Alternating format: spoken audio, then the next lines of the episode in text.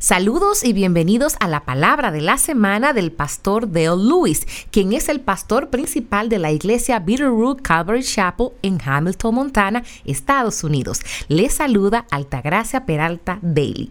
El mensaje de esta semana se titula Un tiempo para un cambio. La palabra de esta semana se enfocará en Primera de Tesalonicenses 1 de los versículos 1 al 10. Cuando consideramos la expansión del cristianismo al mundo conocido, la llegada de Pablo a Tesalónica fue quizás el mayor punto de cambio, no solo en ese momento, sino en todos los tiempos. Si Pablo no hubiera ido valientemente a donde nadie había ido antes, el Evangelio podría haberse quedado localizado y nunca haber llegado más allá de Israel para cambiar el futuro. En 1980, líderes de todo el mundo occidental asistieron a la primera conferencia mundial sobre el futuro. El presidente de la conferencia abrió diciendo, la mala noticia es que se acerca el fin del mundo. La buena noticia es que aún no. Años antes, en 1972, un grupo de líderes industriales y pensadores internacionales llamado Club de Roma sugirió seis propuestas que la humanidad debía poner en práctica si queríamos sobrevivir.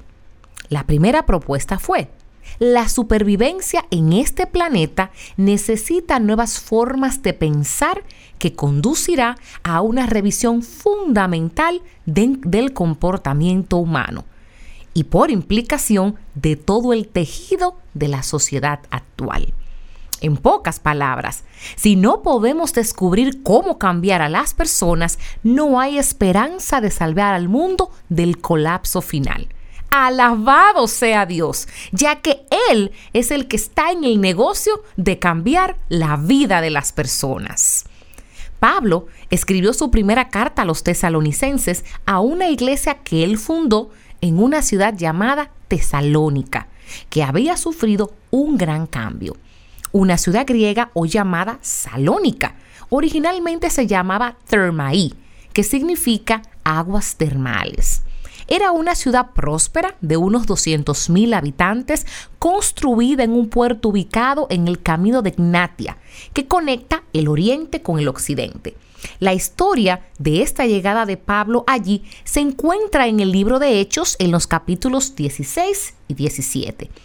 Esta carta, la más antigua de Pablo, fue escrita cuando Pablo tenía unos 18 años en Cristo y es un informe de alabanza de la salud de la iglesia que había comenzado en solo tres semanas antes de verse obligado a abandonar la ciudad. Al final de este capítulo de, esta, de esa carta, Pablo menciona la segunda venida de Jesús. Aparentemente, la iglesia estaba confundida sobre lo que significaba el rapto y lo que debería producir en la vida del creyente.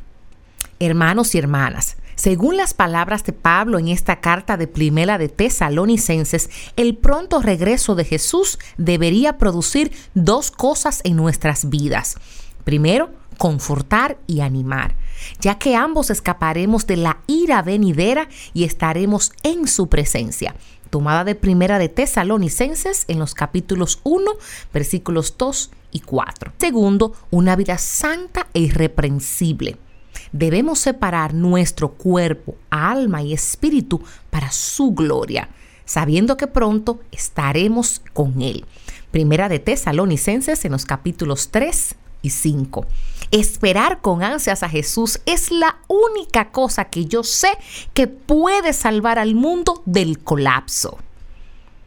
Bendiciones. Les ha hablado Altagracia Peralta Daly, traduciendo al pastor Dale Lewis, pastor principal de Bitterroot Calvary Chapel, localizada en Hamilton, Montana, Estados Unidos. Para mayor información y recursos en español, por favor visita la página www.bvcalvary.com en la sección de recursos en español.